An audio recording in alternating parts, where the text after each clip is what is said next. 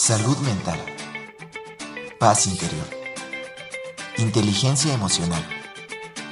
Bienestar integral.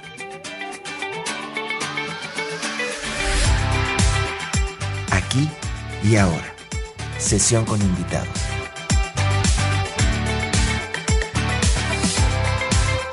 ¿Listo para expandir tu mirada? Comenzamos.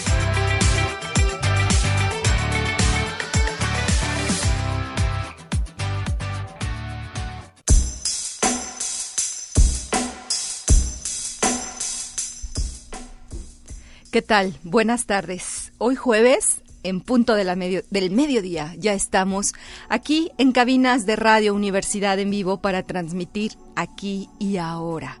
Mi nombre es Erika Aguilar y como cada semana es un gusto para mí tener la oportunidad de llegar hasta sus coches, hasta sus casas, hasta sus trabajos, hasta sus oficinas, hasta donde ustedes se encuentren para conversar durante la próxima hora. Me acompaña como cada eh, jueves en cabina Ángel Daniel Ortiz y me acompaña Alex aquí en streaming y hoy también está Ángel Eduardo Bárcena estudiante de comunicación que está haciendo las prácticas aquí en radio. Bienvenido, Ángel.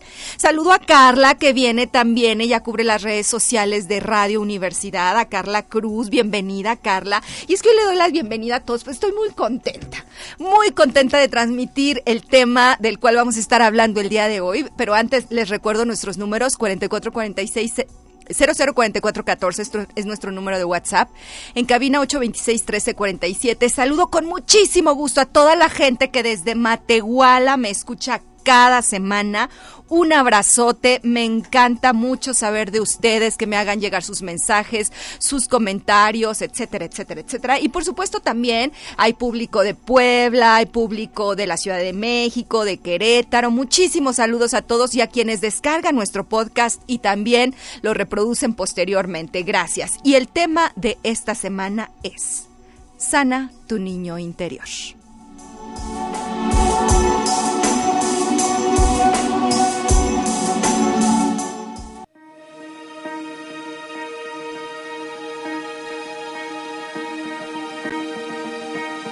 Conoce al invitado.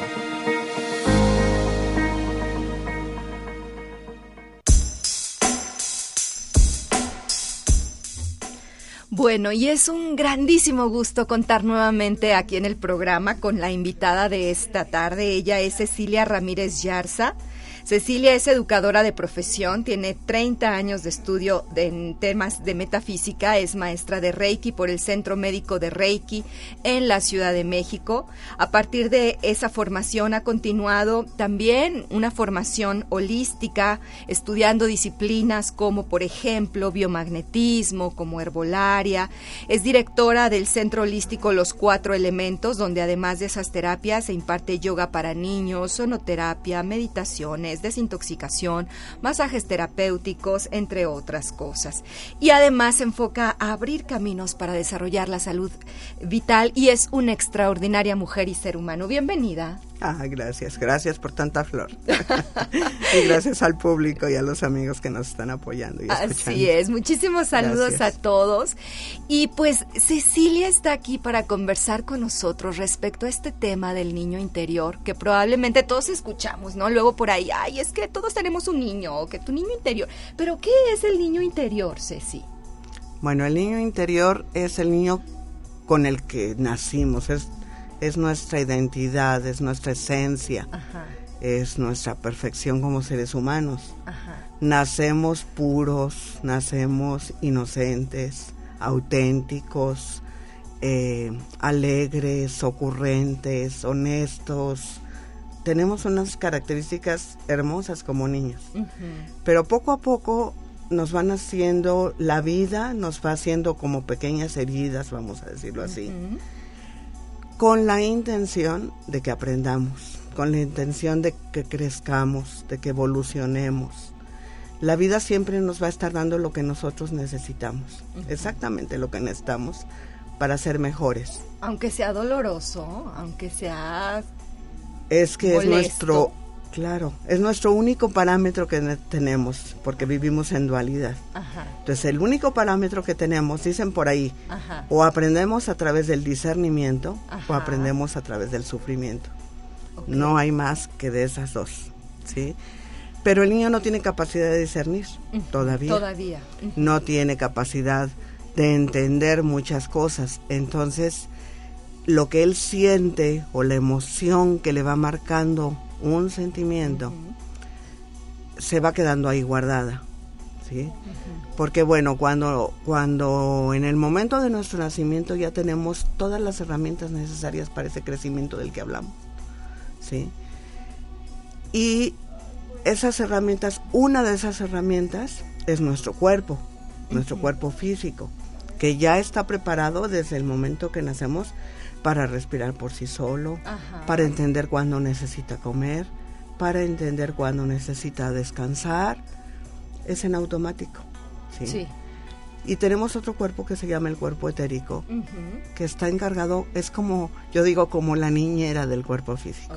Ah, Porque se encarga de cuidarlo, de protegerlo, de que no le pase nada, de avisarle cuando hay un peligro y también se encarga de que ese cuerpo siga respirando, de que tenga salud, de pasarle energía. Pero hay, mientras el cuerpo físico y el cuerpo etérico se están reconociendo, están reconociendo sus funciones, sus necesidades, ¿verdad? Hay otro cuerpo que también está haciendo la función y es el cuerpo emocional. El cuerpo emocional tiene exactamente la función de conectarnos con el alma con el alma del ser, ¿sí? Entonces sirve como guía, es nuestra guía, es nuestro nuestra brújula para ir viendo por dónde vamos a ir tomando nuestros caminos, ¿sí? Y esa guía es a veces el dolor. ¿Por qué? Porque nos indica, nos indica ese dolor que algo no va con esa naturaleza divina, hermosa y perfecta que tenemos. Por ejemplo, si a mí no me doliera la cabeza después de una borrachera y no me viniera esa cruda infame o no me viniera ese vómito o ese mal humor al día siguiente, yo no podría entender que mi cuerpo me está diciendo que eso me daña. Ok, sí, claro. Si yo, por ejemplo, eh, no tengo un, límite de alimentación, una señal que me dice ya me sacié y sigo comiendo, comiendo, comiendo. ¿Qué pasa? Igual, me voy a enfermar, me voy a sentir mal. Claro, sí, voy a tener al día siguiente dolor de estómago o lo que sea.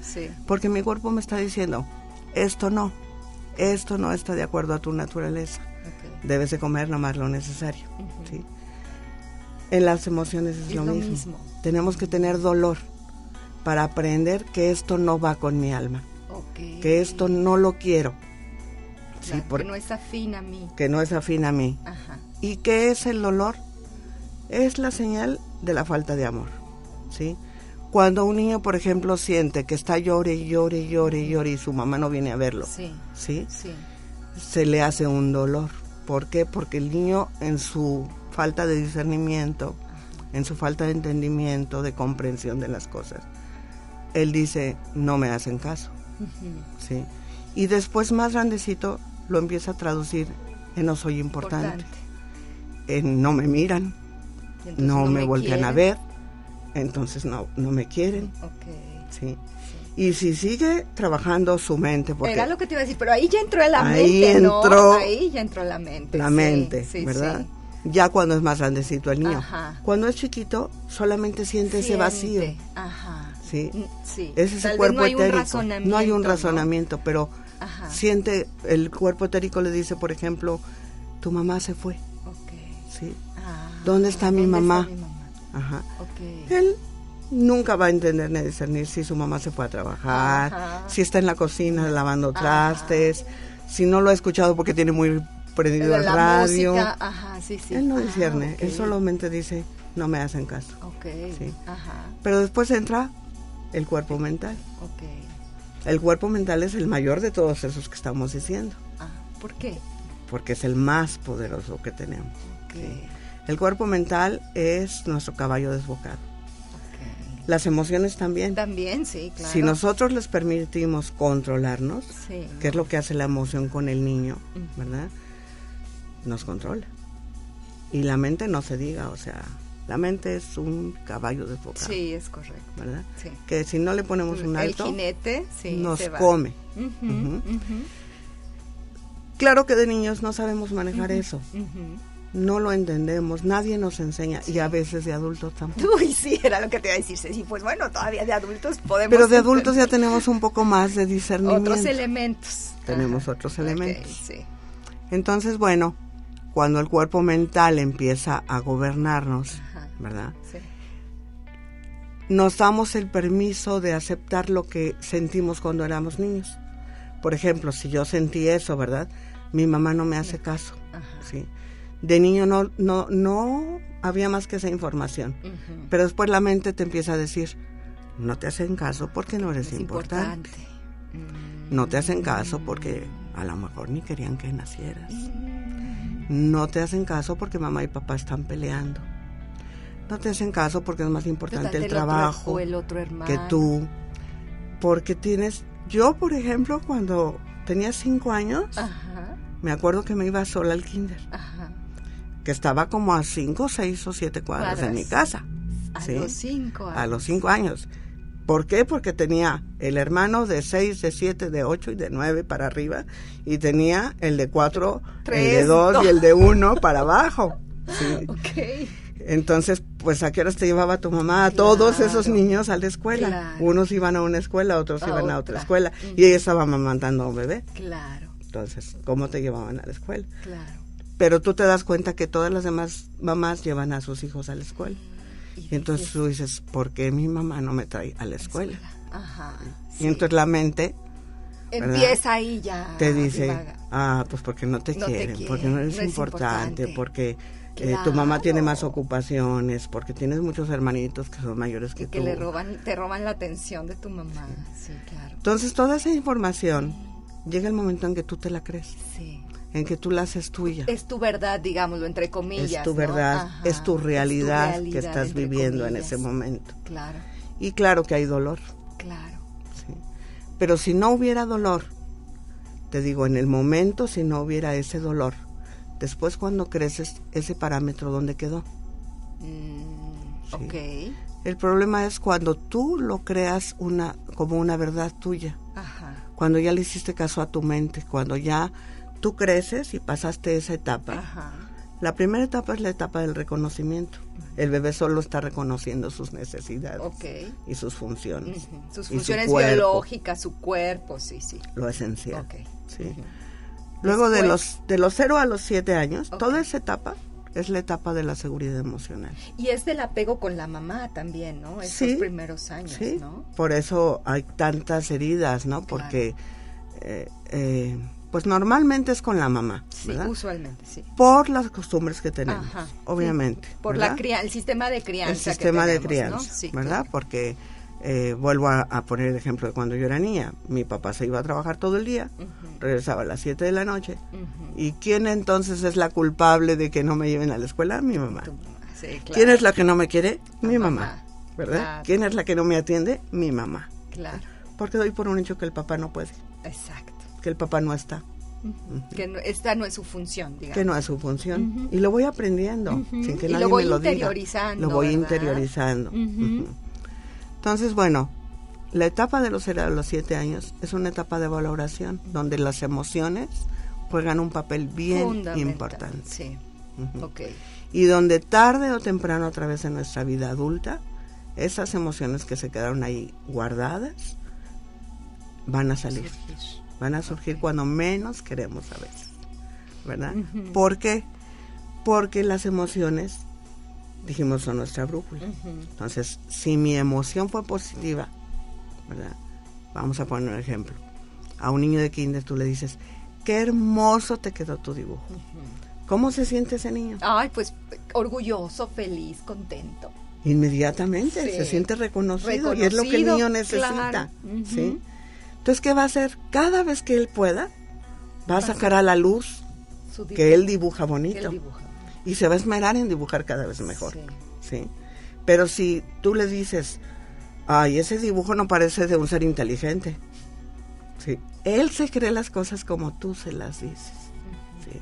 Entonces, su lógica después es decir, pues me dicen que no soy un ser inteligente, por lo tanto soy tonto. Y entonces ese niño, cuando crece, ¿verdad? Y va a ir a pedir un trabajo y tiene almacenado eso en sus memorias, dice, no, es que no me lo van a dar, porque pues no, a lo mejor no soy suficiente. No cumplo con lo, con lo necesario, ¿verdad? Tiene una pareja y siente que su pareja es mejor que él, o se está comparando, o siente que no le va a dar el ancho, ¿sí? Tiene hijos y siente lo mismo, que no es lo suficiente, ¿sí? ¿Por qué? Porque se quedó sin información. Entonces las heridas del niño interior se refieren a eso, a que se quedaron ahí esas marcas guardadas. Oye, Ceci, pero ¿es suficiente con que, por ejemplo, para esas heridas suceda una vez ese tipo de experiencias o es cuando ya es como de manera más reiterada, más constante?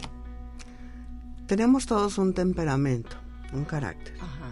Entonces, normalmente, a través de la vida, empiezan a ser reiteradas esas emociones. Claro que hay cosas como, por ejemplo, si a mí, cuando yo tenía un año, mi papá se fue de la casa, ¿sí? me dejó un sentimiento de abandono. Lo mismo, no soy importante, ¿verdad? Prefirió otras cosas que otras cosas, se fue, se fue y me dejó, ¿sí? Entonces, es un solo evento. Pero te marca, ¿no? Pero te marcó fuertísimo. Totalmente. ¿sí? Y puede haber otros eventos como el que decíamos, ¿no? Como, como que no te acompañan a como que no te acompañaron a la escuela y no es un evento tan trascendental pero sí durante la primaria, la secundaria y la prepa y todo. Nunca te acompañaron a la escuela, nunca estaba tu mamá el Día de las Madres. Claro, no te acompañaba a tus este, actividades. Ese tipo de cosas se te quedó ahí, entonces esa espinita ya, clavada. Claro. Clavada, clavada, ¿verdad? y decimos tarde o temprano va a salir todo esto a la luz. Y en el menos y eh, como tú dices, ¿no? Y en el en la situación menos esperada, ¿no? Sí, y, y aparte sale de manera como muy compulsiva, o sea, no así desbocada como nos lo estás diciendo. Claro, ¿y por qué? Yo pensé en un ejemplo que, que, me recordó mi niñez para explicar esto y que la gente me entienda un poquito. Cuando nosotros, cuando yo era pequeña, en mi casa había un sótano. Entonces había un pedazo de piso muy cortito donde entrabas a esa puerta como del sótano, ¿verdad? La levantabas. La levantabas. La duela y te metías al sótano, ¿verdad?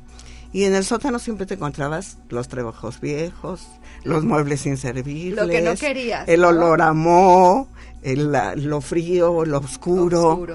Y estaba prohibido ir a ese lugar, en cierto modo, ¿verdad? Pero era nuestro lugar de juegos.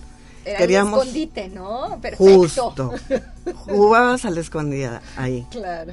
¿Y qué pasaba? Tú te escondías y alguien te tenía que encontrar. Ajá. Pero imagínate que te hubieras quedado escondido ahí siempre y que nadie te hubiera encontrado. Te hubieras muerto ahí. Claro. Entonces el subconsciente para mí es algo similar. Ajá. ¿Sí? Es un lugar profundo, oscuro, frío, que no nos gusta ver, ¿verdad? Al que a veces que no abrimos tenemos prohibido entrar. ¿Y por qué tenemos prohibido entrar? Porque duele. Mm, encontramos cosas que no nos van a gustar ver ahí. Claro, así como los muebles viejos que se ya se echaron a perder las cosas, ya se pusieron feas. Claro. Claro. Duele, te causa culpa, te causa vergüenza, te causa eh, soledad. Claro, te enfrentas a todas esas emociones que no queremos entonces, ¿qué pasa? Mejor no las veo. Claro. Las dejo ahí escondidas. Claro. Sí. Trato, no se las digo a nadie. Ajá, ajá. Y hay veces que las viviste de esa soledad por eso, porque tú lo decides, porque te causan muchas emociones negativas, mucho dolor, mucho sufrimiento, ¿sí? Y hay veces que tú las quisiste expresar y no pudiste. O sea, ¿por qué? Porque igual no había tiempo para escucharte, porque había muchos hermanos, porque era un tema prohibido, porque mm, lo escuchaste y te criticaron, te, digo, Una te vez escucha- trataste de trataste y decirlo no. y te comieron viva, Claro. o porque mm, eh, lo dijiste y tu mamá no supo cómo manejarlo. O sea, Muchas razones. muchas razones hay siempre, Claro, muchas emociones hay siempre, claro. pero no hay nadie en la vida que no sienta dolor, porque es nuestra herramienta. Cierto. sí, sí. nuestra her- herramienta indispensable para el crecimiento. El chiste es aprovechar ese dolor precisamente cuando ya llegamos a la etapa, pasamos esa etapa de la valoración y de la seguridad. Ajá, ajá. Y esa etapa no nos dio la valoración y la seguridad que necesitábamos. Ajá. Vamos a pasar, tenemos otra oportunidad. Ah, bien. Pasamos a la edad de la adolescencia. ¿sí? Ay, ok. Y en la edad de la- edad de la adolescencia es la edad de la rebeldía. Sí. ¿Por qué? Porque ya los adultos nos dijeron tanto que tienes que ¿Qué hacer, hacer? ¿Cómo lo tienes cómo que lo hacer? tienes que hacer, quién tienes que ser, cómo te debes de portar, Sí, ¿sí? sí. Que estamos tan condicionados y tan acostumbrados a que si no soy como mis padres quieren, no me aceptan. Es un amor siempre condicionado, Condicionado, sí. ¿sí? Si me das, Te Te doy. quiero. Si te portas bien, estoy Claro. contenta. Claro. Si tienes buenas calificaciones, está perfecto. Sí. Me pones feliz. Pero si no, te quito el internet. Sí. O sea, usamos el chantaje, usamos el castigo, La amenaza, la crítica, la sí, amenaza, sí. etcétera, etcétera, etcétera. Sí. Para condicionar al niño, tú tienes que ser de esta Que manera. queramos que sea como más comodidad tenemos nosotros como papás, Claro. ¿no? Claro. Claro. Entonces, ¿qué pasa? Olvidamos a ese niño. Claro. Ya lo dejamos en el sótano.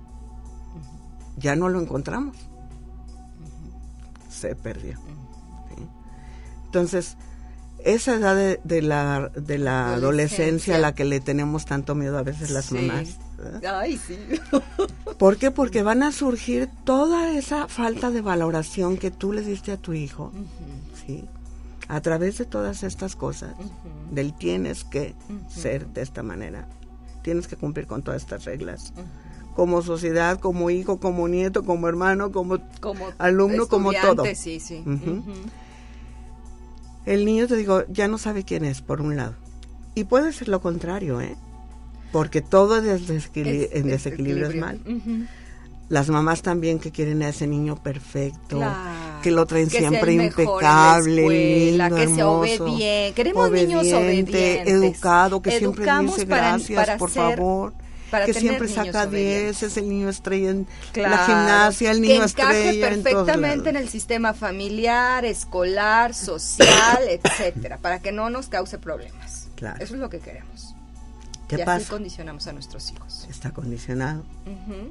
Le dis- sigues diciendo que no lo amas tal y como Así es. es. Que tiene que Ujú. adaptarse. que tiene que adaptarse, Sí. ajá, y le estás quitando su libertad, Sí.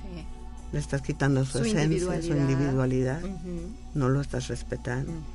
Y el niño que lo que más necesita un niño entre los 0 y los 7 años es sentirse amado, Y en la adolescencia también. sentirse se- aceptado, sentirse tomado en cuenta, sentirse mirado. ¿Es esa segunda oportunidad a la que te refieres durante esta etapa de volver a, a- a- a- a tener esa opción de, de sentir que el amor de mis padres, de mi familia está conmigo, ¿no? Independientemente Sí. de cómo sea. Sí, porque ya tienes esa capacidad de, dis- de dis- discernimiento. Ajá.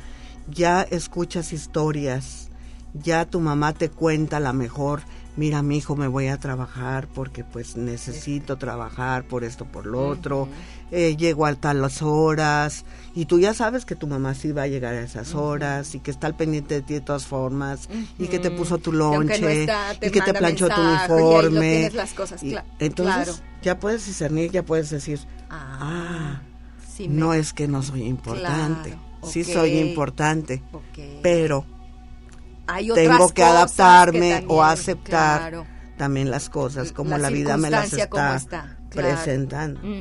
Entonces ahí estás aprendiendo a través del Ah, discernimiento. Claro, ya. ¿sí? La vida sí. te dio esa oportunidad de empezar a discernir y a entender, a comunicar. Claro.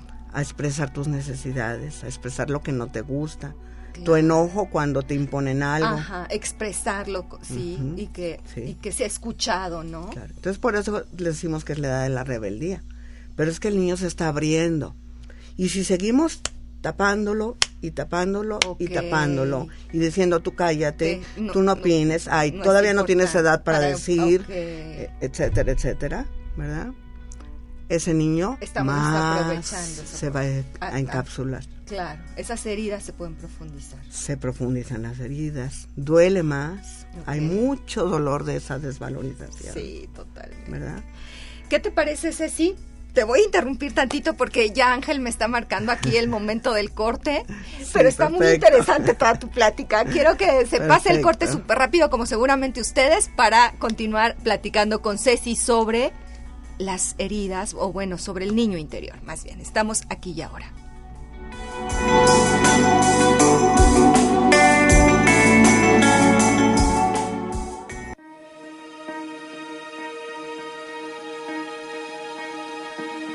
Aquí y ahora. Sesión con invitados. Regresamos.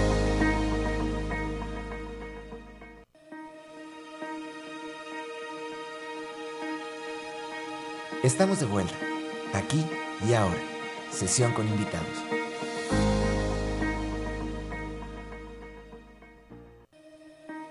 Ponte en contacto con nosotros a través de nuestros números en cabina 4448 2613 47 y 4881 250160. WhatsApp 4446 004414. Redes sociales: Facebook Erika Aguilar Meditación. Instagram Erika Aguilar C.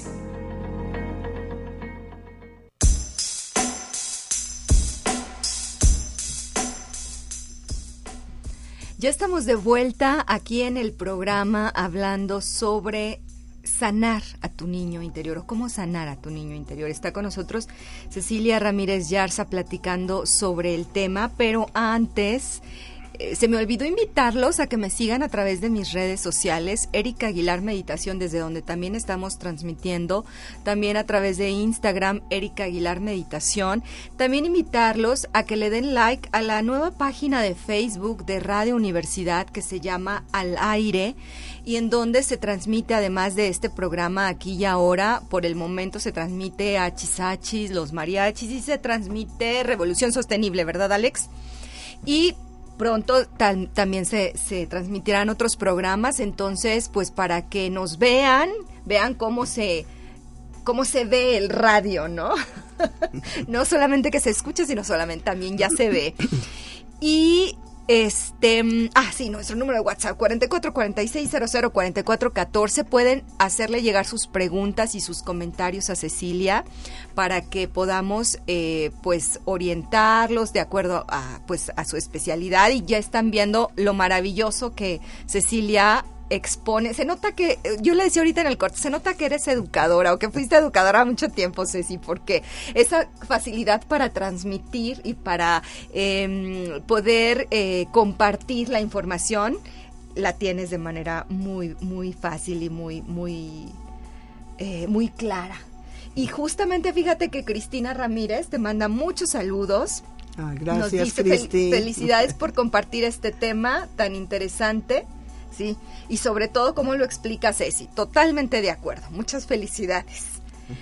Este, a ver, nos dejaste bien picados, Ceci, antes de irnos a la pausa. Estábamos cerrando eh, un poquito esta etapa de cómo en la adolescencia es como otra oportunidad en la etapa de la, de la vida para poder, digamos, como atender y sanar si hay heridas en, en nuestro niño interior, pero que a veces también no las atendemos y se pueden profundizar. Sí, más que nada no sabemos por dónde, nadie nos enseña. Nadie nos enseña. Y tenemos muy escasos recursos en la comunicación a veces, ¿verdad? Sí, totalmente. Eh, eh, incluyendo a, la familia, al núcleo familiar, a veces nos cuesta mucho trabajo comunicarnos con papá, con mamá, con los abuelos, etcétera. Y bueno, pues decíamos, es la, la, otra oportunidad, ¿de acuerdo? Y había, habíamos hablado de que había heridas que nos marcan para siempre, como el abandono, por ejemplo, de un padre o de una madre, la ausencia, la muerte, La muerte, ¿verdad? sí, sí. que a veces sentimos nos abandonó pues porque se murió y lo podemos sentir hasta con nuestro perrito.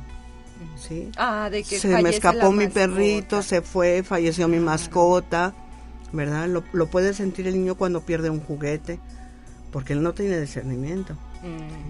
¿Y qué va a hacer para ayudarse en esas etapas, dijimos de los 0 a los 7 años, a cubrir esa ausencia, ese vacío que él tiene, esa creencia que él tiene de que no es importante, de que no es amado, de que no es visto, de que no es escuchado? Va a buscar un suplente, un personaje, vamos a decirlo así, ¿verdad? Un personaje. Eh, los niños muchas veces tienen a su a su A su a su man- dudú, le dicen en Francia, ¿verdad? Ah, A su dudú, a su muñequito de peluche, Ajá, ¿verdad? O algo. ¿Por qué? Porque cuando se muere la mascota, el niño coge su muñeco de peluche y empieza a decirle al, al- al muñeco, se murió mi perrito y estoy muy triste y me siento muy mal y mis papás no se dan cuenta que yo me siento tan mal, etcétera, etcétera. ¿Sí? Sí. Pero de grandes también utilizamos ese personaje. ¿Y cómo? ¿A Cogemos agarramos? personajes, ¿A agarramos... personas? No, no, no. Ah, ¿no? Agarramos, por ejemplo, yo puedo tener el personaje del bueno. Ah, o sea, Sí, o sea, como sentí que no era importante, ajá. pues soy bien bueno para que me voltees a ver. Ah, Soy sea, bien condescendiente para ¿verdad? que me tomes en cuenta. para que me tomes en cuenta. Soy lindo con todo mundo para sentirme amado. Mm, Entonces ya te doy y me das. Claro, Ya recibo algo a cambio. claro. ¿sí? Pero el problema de que te atrape ese personaje del bueno, ¿verdad? Es que Te la crees, ¿no? te vuelves tibio, Exacto. te vuelves, pues en cierto modo conformista, no expresas tus necesidades porque siempre estás al tanto de todo lo que los demás necesitan, Menos de las tuyas. pero no te estás al tanto de las tuyas, te pones en último lugar, ¿sí? O te vuelves el gracioso para que todo el mundo te voltee a ver, ¿sí? Sí. Ese O tipo sea, de cosas. Cada quien toma un personaje. Puedes tomar O diferentes ser personajes. diferentes. Puedes tomar el personaje, claro.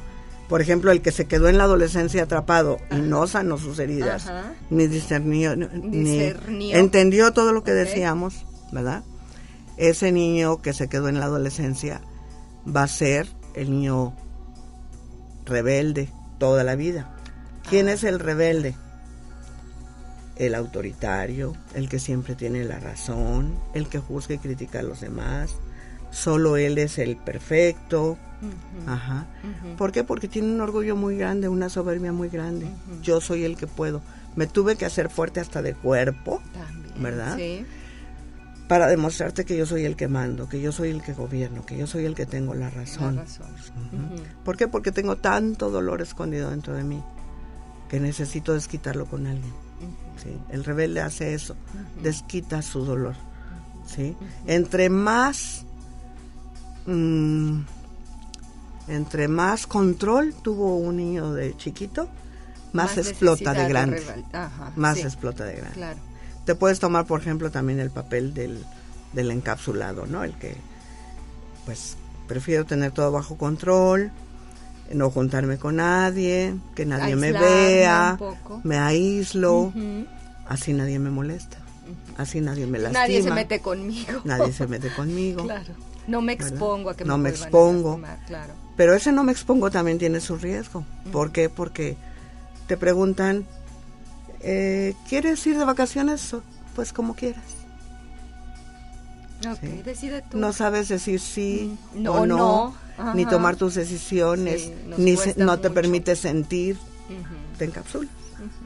Entonces tomas a tus personajes para que, como un medio de defensa. Ok. El tema es que nos sobreidentificamos con esos personajes, ¿no? O sea, asumimos esas, esos rasgos y esas características y pensamos que esa es nuestra real identidad. Sí, es tu recurso último para que no sientas ese dolor. Sí. Ese dolor que está guardado y sigue ahí en el sótano. ¿Y cómo nos damos cuenta de, de, de- de- que tenemos esos dolores ahí escondidos, Ceci? Una por el discernimiento. O sea, pero ¿por qué exploto? ¿Por qué grito? ¿Por qué peleo? ¿Por qué me siento de todo lo que me dicen? ¿Por qué todo me lo veo de manera personal? ¿Por qué me aíslo? Eso implica ya una capacidad de reflexión que no siempre necesariamente todos tenemos.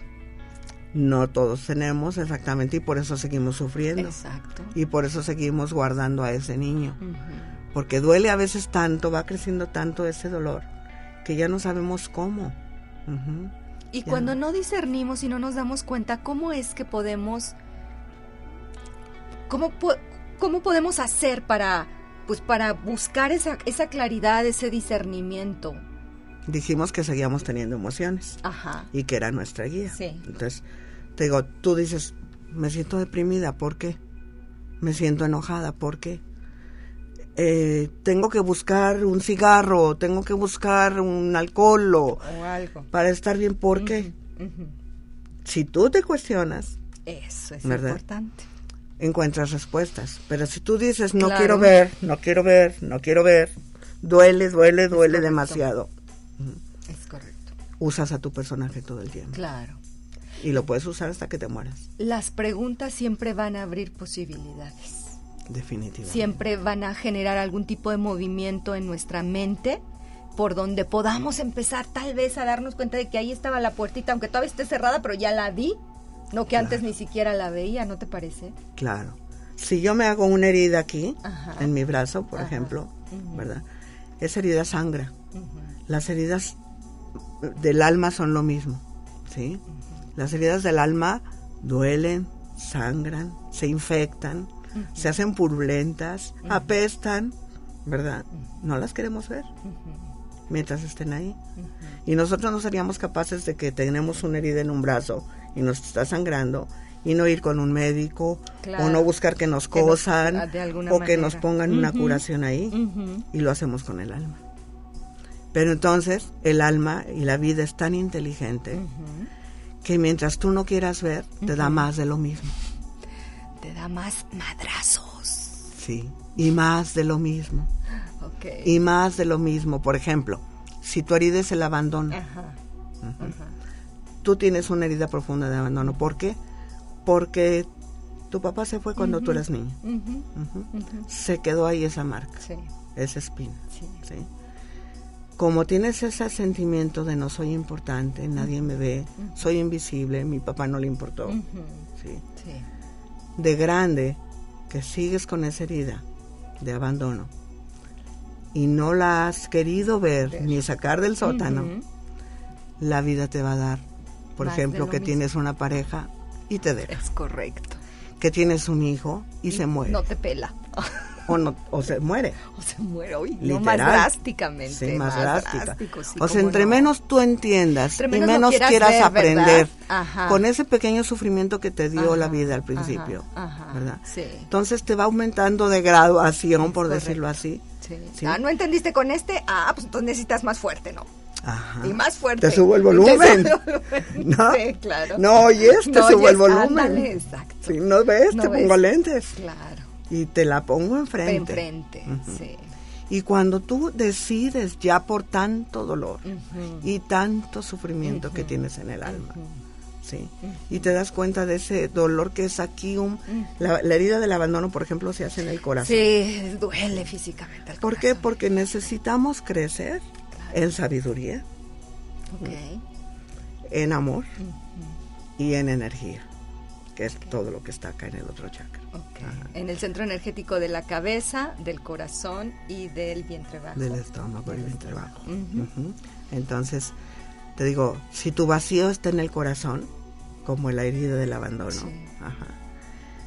si tú no entiendes que la vida te ama, que la vida te necesita, que eres importante, que eres indispensable, que eres valioso, que eres hermoso. La vida te pone. Hasta que tú quieras salir de ese dolor y lo quieras enfrentar y te congratules con él y aprendas a través de él a pesar de, y a pesar de oye pero cómo se hace eso o sea cómo sanar eh, Ceci cómo lo primero si ya lo vi o ya lo empiezo a reconocer o a, aceptar que ahí hay un dolor, ¿qué puedo hacer? Ya dijimos, lo primero, reconócelo. Ajá. Sí. Luego búscalo, en dónde nació. Ok, el origen. El origen. Ok. ¿En dónde nació? ¿En qué etapa de mi vida nació? Sí. Em, eh, hay etapas o recuerdos que te marcan de alguna Sí. manera, que, que están ahí, que... Oye, aquí, perdóname que te interrumpa otra vez, pero ¿qué pasa cuando no nos acordamos?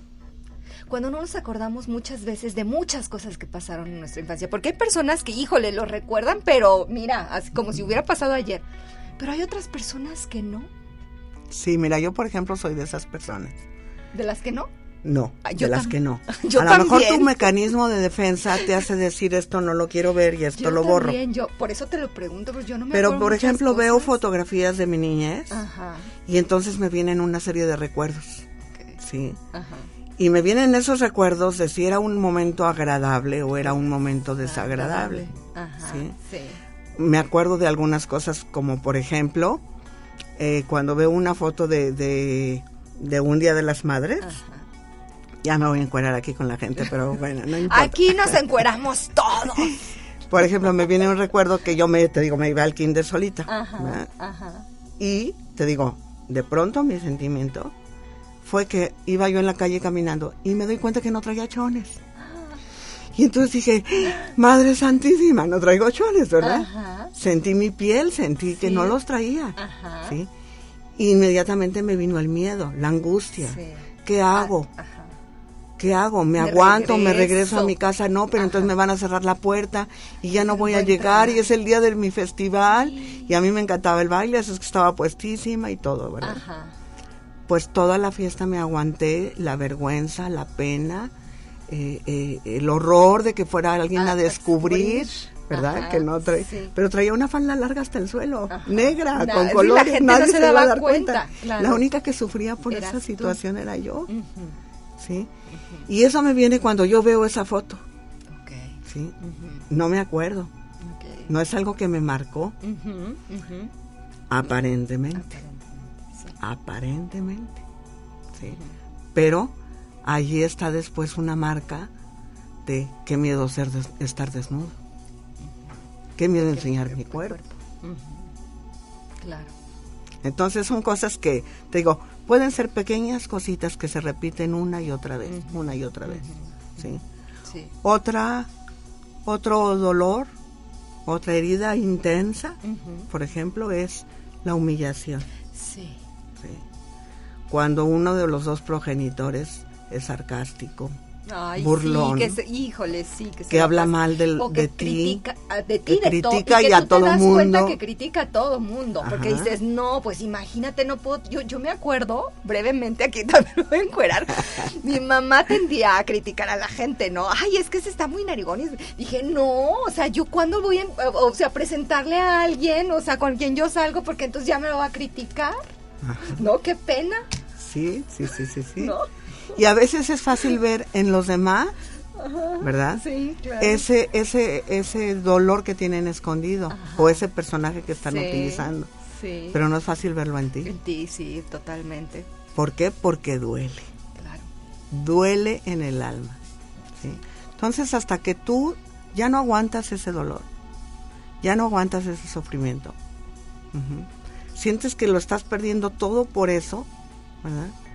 Que estás afectando a todo tu Que entorno por eso exacto, que tú también afectas. y que le estás pasando tus traumas a todo el mundo. Sí. Entonces es cuando tú dices, me tengo que ayudar. ¿Y cómo es como te ayudas? Conectándote con ese niño. Reconociendo a ese niño. reconociendo, volviendo, Volviendo. a él. ¿sí? Voy a seguir con ese ejemplo, ¿sí? Yo, por ejemplo, me, me conecto a eso con mi alma, con mi corazón, con lo más profundo de mí. ¿sí? Y me acuerdo de esa niña de cinco años, con, su Con vestido, ¿verdad? Con toda esa emoción. sus que trenzas para sí. ir al baile, ¿verdad? Y demás. Claro, Y le empiezo a decir, claro, ¿sí? Perdóname, claro.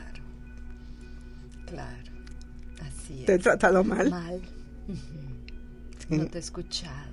No te he escuchado. Así es. Aquí estoy. Ahora que soy grande me quiero hacer tu amiga. Claro, Cuenta conmigo. claro. Te amo. Eres valiosa. No tengas miedo. Te voy a dar la Te mano. Te voy a cuidar. Estoy aquí para Sí. ti. Estoy aquí para ti. Mira, no pasó nada. Pasó la fiesta y nadie se dio cuenta. No tiene nada de malo. Claro, Tu cuerpo es sagrado. exacto. Y empiezas. no y empiezas. Sí. Si tu herida, por ejemplo, es el abandono. Sí. sí. Que lo fue y aquí también yo te digo, así fue. Mi papá se fue y me abandonó. ¿sí? Si tu herida es el abandono, ¿qué le, vas, ¿qué le dirías? A ver, ¿qué le dirías tú a esa nena? Eres importante. ¿A qué edad se fue tu papá? Desde siempre, nunca lo conocí, hasta Ah, hace re- de- ya de adulta. Sí, nunca estuvo conmigo. ¿Qué dirías? Tú eres valiosa, mereces todo el amor del mundo. Estoy aquí para ti, siempre voy a estar para ti, siempre te voy a cuidar. Eres tan valiosa y tan importante. Y muchas otras cosas. ¿Verdad? Sí, Entonces empiezas a acercarte Claro. a esos sentimientos que no te has permitido tener, claro, ¿sí? A esos Claro. sentimientos que estaban en tu sótano, claro. que es tu subconsciente. Tu subconsciente no sabe si eso es verdad o, O tu no. última verdad, lo que te dijiste a ti Ajá, misma, ¿verdad? exacto. O no es verdad. No sabe si de veras tu papá se fue porque no te quería, como tú te lo contaste. Como tú te lo contaste, O claro. porque entre tu papá y tu mamá estaban viviendo un Claro. infierno, o porque tu papá no tenía la madurez suficiente, o porque lo mandaron a Timbuktu, a la guerra y allá se murió. No sabes nada. Exacto. ¿sí? Sí. Entonces, te pones en ese lugar, ¿sí? Y también empiezas a, a empatizarte con aquella persona, a encontrar por sus probables causas, Claro. ¿sí? Como yo, bueno, ¿por qué mi mamá no nos ayuda, no nos acompañaba a la escuela? escuela. Ah, pues porque yo tenía cuatro para arriba y tres para abajo, ¿no? Claro. O sea, no me podía acompañar No a la escuela, punto. no podía, No había coche, Exacto. etcétera, Sí, etcétera, sí. Entonces, te congratulas con eso. El problema es que con tus padres nunca te vas a enojar, aparentemente. Aparentemente. Sí, aparentemente. Pero sí puedes guardar odios muy fuertes Claro, ahí. rencores. Muchos rencores. Sí, Que son otro sentimiento que te hace daño. sí. ¿sí? Y a tus padres, a pesar de todo eso que estamos platicando ahorita, no los vas a dejar de amar nunca. Te vas a dejar de amar a ti. Wow.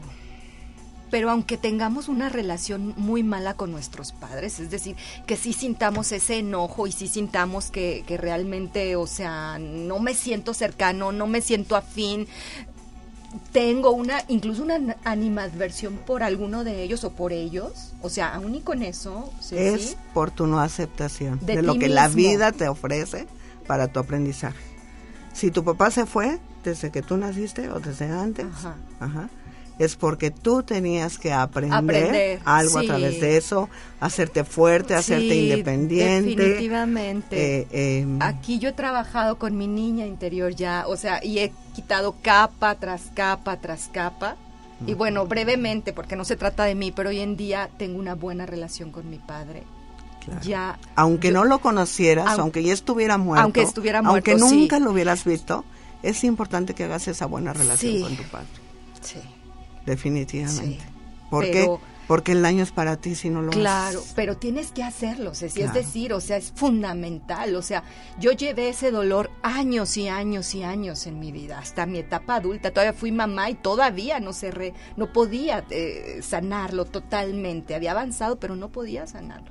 Y no quiere decir que todas las personas tengan que pasar por procesos iguales, ¿verdad? Es decir, ni, por, ni, ni por los mismos tiempos, ni nada, ¿no? Cada persona puede serlo diferente. Cada persona tiene proceso diferente, Claro. Tiene necesidad de aprender diferentes Diferente, cosas ajá. y por eso son diferentes heridas. ¿sí? La injusticia es otra. Otra. Em, La traición. La traición, la mm, humillación, dijimos La ya, humillación, sí. el abuso Ay, qué caray, no, sí, tan difíciles esas. y sobre todo cuando tú ocupas todo ese dolor que llevas Ajá. para ponerlo en su lugar, para estabilizar tu situación de dualidad que vivimos aquí en la Tierra. ¿sí? Y lo ocupas como un aprendizaje de lo que quieres y no quieres para tu vida, de lo que te gusta y no, de lo que acepta tu alma y no. Entonces, una vez que haces todo tu proceso, porque es un proceso largo, Sí. es un proceso que nos puede llevar años, ¿sí? Yo a veces cuando llega la gente conmigo le digo, no esperes de mí que yo te cure o que yo te sane o que yo te alivie tus heridas, no puedo. Lo tienes que hacer tú. Sí, yo te puedo acompañar. Yo te, Te puedo decir las cosas. cuáles son tus herramientas. Claro, claro. Tu cuerpo emocional funciona de esta manera, tu cuerpo, eh, tu, tu espíritu es una cosa, tu alma es otra, tu cuerpo es otra, ¿verdad? Claro. ¿Por dónde le vamos a estar dando? Claro. Pero quien tiene que hacer ese trabajo eres tú.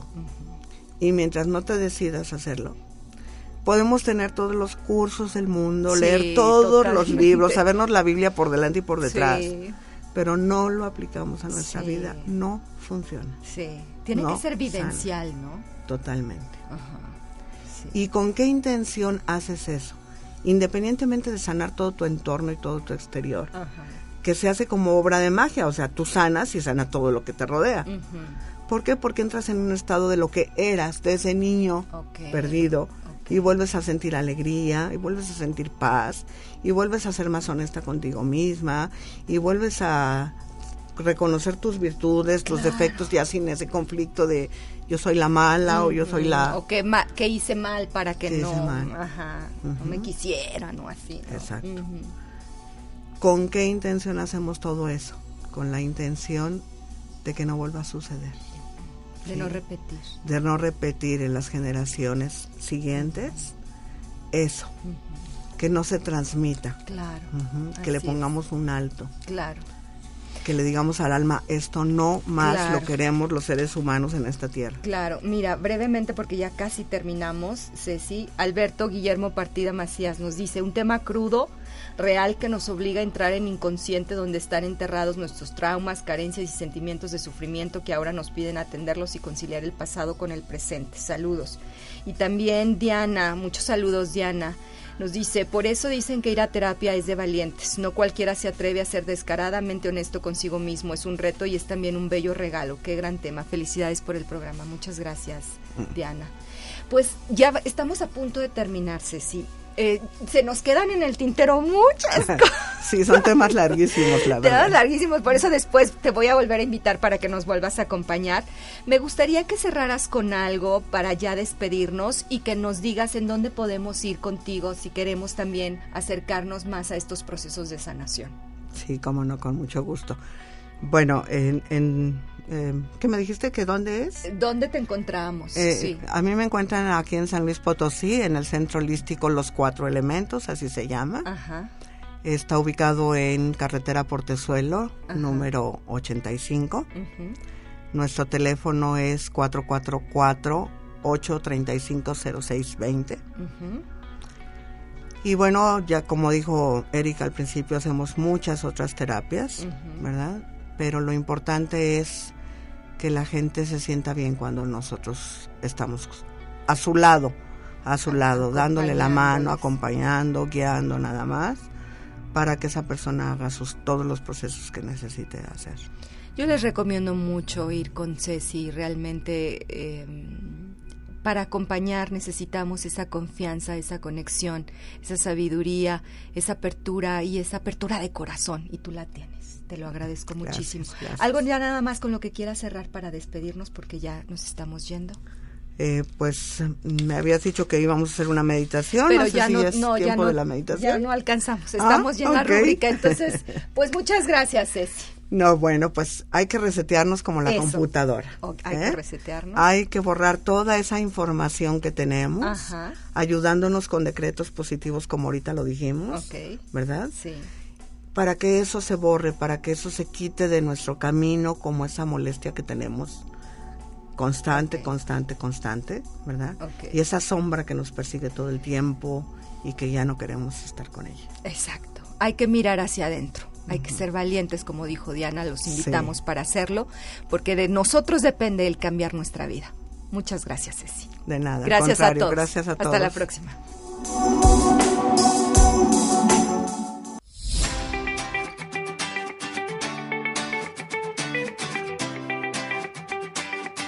Aquí y ahora. Sesión con invitados.